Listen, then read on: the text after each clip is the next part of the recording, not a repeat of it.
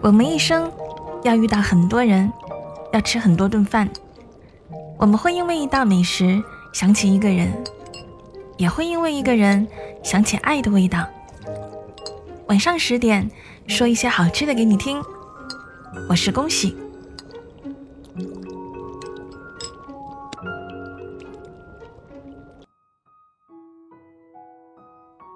思思喜欢吃烤红薯。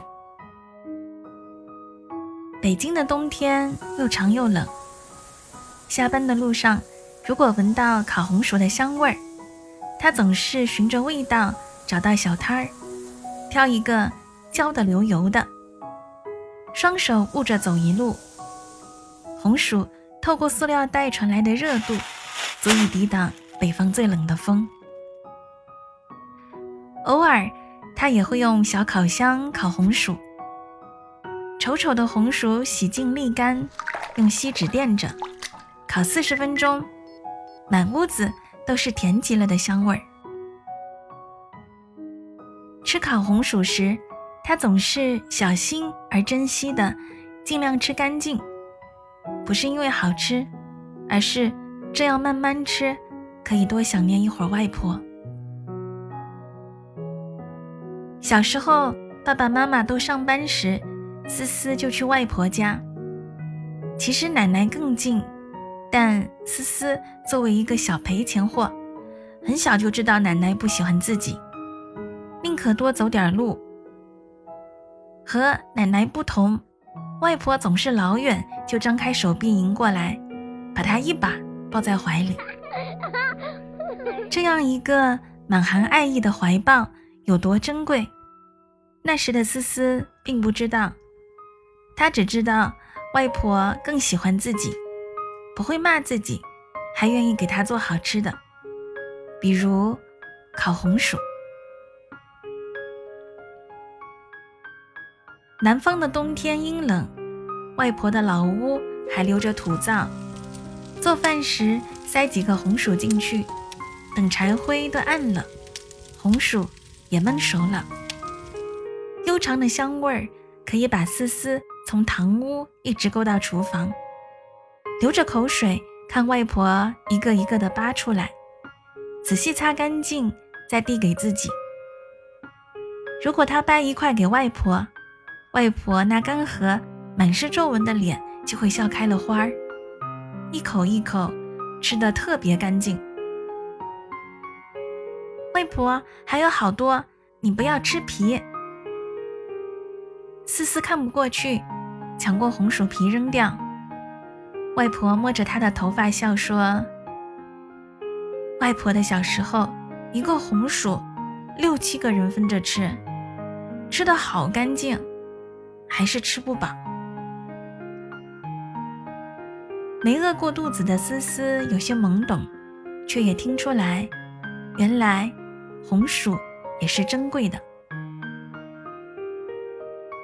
小学二年级，外婆搬到了公寓楼，土灶没有了，烤红薯也没有了。思思怀念了一阵，很快就被学校门口五花八门的零食吸引，忘记了烤红薯。要升初中的一个寒冬夜里，他从英语老师家结束补习，准备回家。外面又黑又冷，外婆站在小区门口的寒风里等他。花白的头发飘呀飘，看上去比他还矮，颤巍巍的，却一见到他就跑过来，用冻得冰冷的手牵他。你妈刚下班在吃饭，我来接你。外婆说着，从棉袄里拿出了一个东西塞给他。献宝似的开心不已，一出来就看到烤红薯，捂了好久了，快吃，还热着呢。那一天，外婆也不知道等了多久，手那么冰，红薯却还那么热。思思咬了一口，只觉得那个红薯无与伦比的甜。时光飞逝，思思和外婆像朝阳和夕阳，一个日渐磅礴，一个日渐暗淡。等他开始北漂时，外婆的背已经弯得像一个大虾。每天最重要的工作就是给他打电话，要他照顾好自己，不要受委屈，不要太辛苦，絮絮叨叨，怎么也不挂。一开始，思思总是耐心的听着，聊也聊不完。但是工作越来越忙，有些委屈也不是说不受就能不受。他也越来越没有耐心接外婆的电话，外婆便十分知趣，只在妈妈视频的时候在旁边仔细的看他。二零一七年，思思进了心仪的大公司，起早贪黑。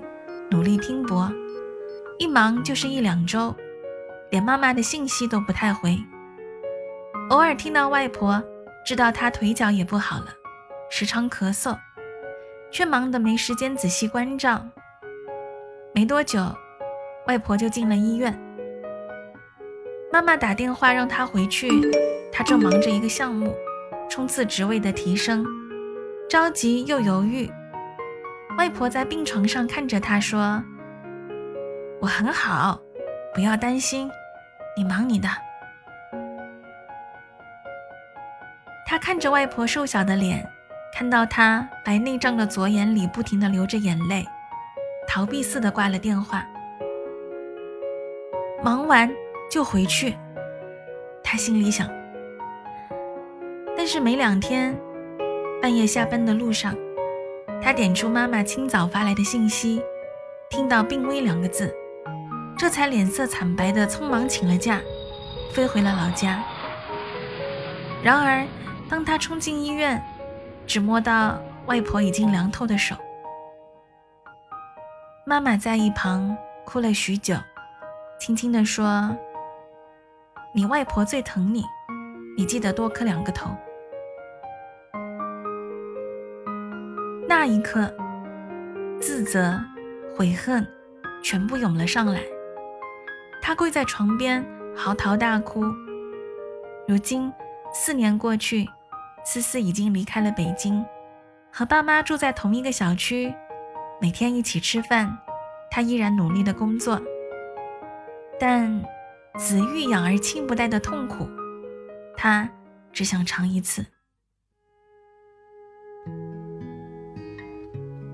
每每闻到烤红薯的香味时，他总会想起外婆，想起那些没来得及的话。一句谢谢，一句爱你，一句那晚的烤红薯，好甜，好甜。Why are there so many songs about rainbows and what's on the other side. so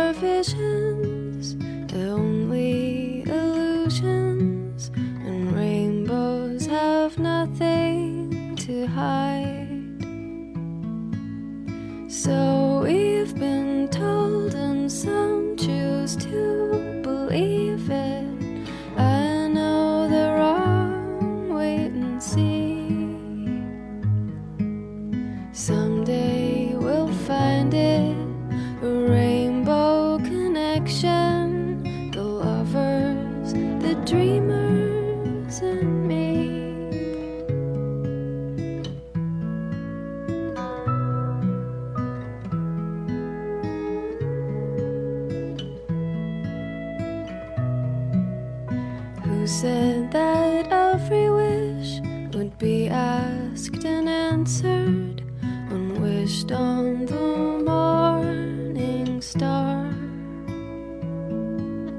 Somebody thought of that, and someone believed.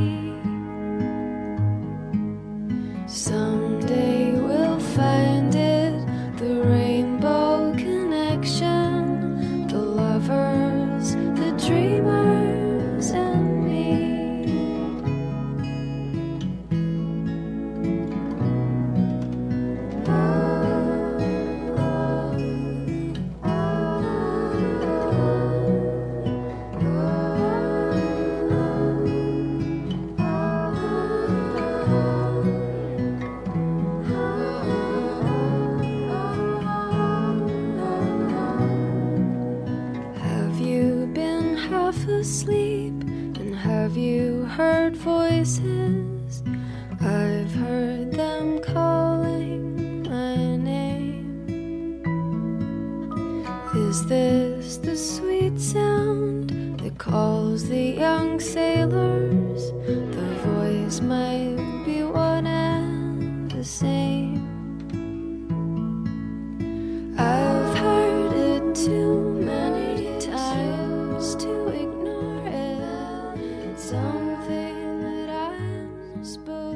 故事讲完了，你还喜欢吗？别忘了可以订阅并且五星好评啊！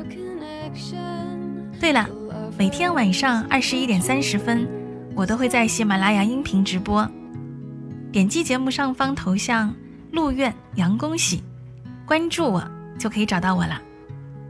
我在直播间等你一起来分享人间美味。